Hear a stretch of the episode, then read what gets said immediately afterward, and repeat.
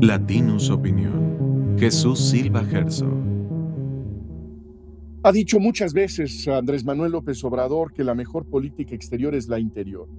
Y esa frase es en realidad una advertencia de que, a su juicio, la política exterior, la mejor política exterior es la que no existe. Y eso ha demostrado la administración de López Obrador que le ha dado la espalda al, al mundo, ha dejado vacía la silla que le corresponde a México en el espacio internacional. La política exterior de este gobierno, si es que puede llamársele de esta manera, ha sido una política tímida, contradictoria, ausente y en coyunturas críticas ha sido francamente una política indefendible. En primer lugar, no, no ha tenido la coordinación elemental para exponer una voz coherente en el exterior. El presidente conduce la política exterior caprichosamente, eh, pero eh, muchas veces escuchamos voces discordantes dentro de su propio gobierno, en donde no queda clara cuál es la postura de nuestro país ante el entorno internacional. El caso más claro es, por supuesto, la crisis ucraniana, en donde escuchábamos al presidente de la República insistir una y otra vez en la neutralidad del gobierno mexicano, mientras la Cancillería, mientras la representación de México en Naciones Unidas denunciaban la invasión de Rusia del territorio ucraniano. Eh, una crisis internacional eh, del tamaño de la que estamos presenciando en el Medio Oriente exigiría una voz coherente. Eh, exigiría una coordinación intensa del equipo que forma y que articula la política exterior de nuestro país. Y por eso habríamos de imaginar que ante la crisis de, eh, los atentados del 7 de octubre, pues habríamos eh, presenciado nosotros una reunión de emergencia del presidente de la República con la canciller, una reunión en donde se tuviera pues la opinión del embajador mexicano eh, en Israel, una junta que pudiera eh, darle tribuna, espacio a los expertos mexicanos en, en la eh, región y de donde pudiera emerger una posición coherente, bien informada, razonable del gobierno de la República.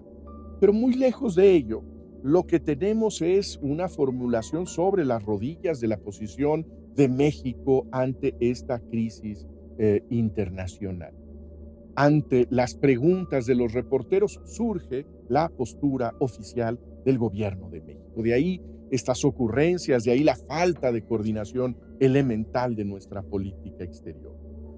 No escuchamos al presidente de la República llamar a las cosas por su nombre.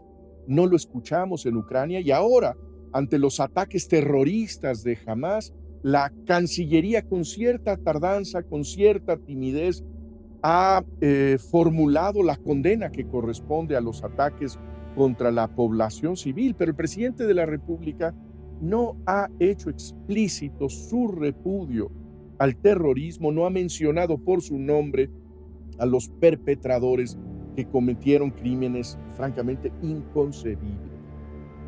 Como bien han dicho muchos analistas, muchos diplomáticos, la neutralidad ante una agresión como la rusa o como la de un grupo terrorista no es más que respaldo a los agresores.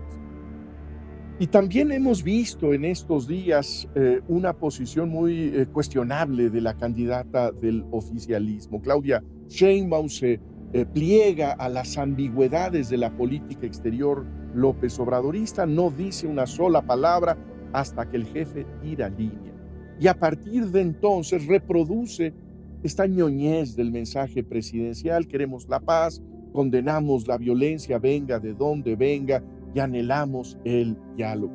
Ni una condena explícita a los terroristas que masacraron inocentes. La condena explícita, la condena sin ambajes a los terroristas, no implica de ninguna manera otorgar un cheque en blanco al gobierno ultraderechista de Israel para emprender eh, su venganza. No implica tampoco la aprobación eh, de sus políticas anteriores. Es perfectamente compatible, y aquí está la sutileza de la diplomacia, es compatible la condena enérgica a Hamas y la exigencia al gobierno de Israel de conducir sus políticas de defensa de acuerdo al derecho internacional de tal manera que se mantenga a salvo a la población civil. Si este ataque, el ataque del fin de semana, se ha comparado con el 11 de septiembre del 2001, creo que deberíamos tomar ese recuerdo como una advertencia. La barbarie de los terroristas es siempre una trampa. Lo que están buscando los terroristas es provocar la furia de los agredidos y desencadenar una reacción que produzca abusos tan aberrantes como el ataque inicial. Esto fue una producción de Latinos Podcast.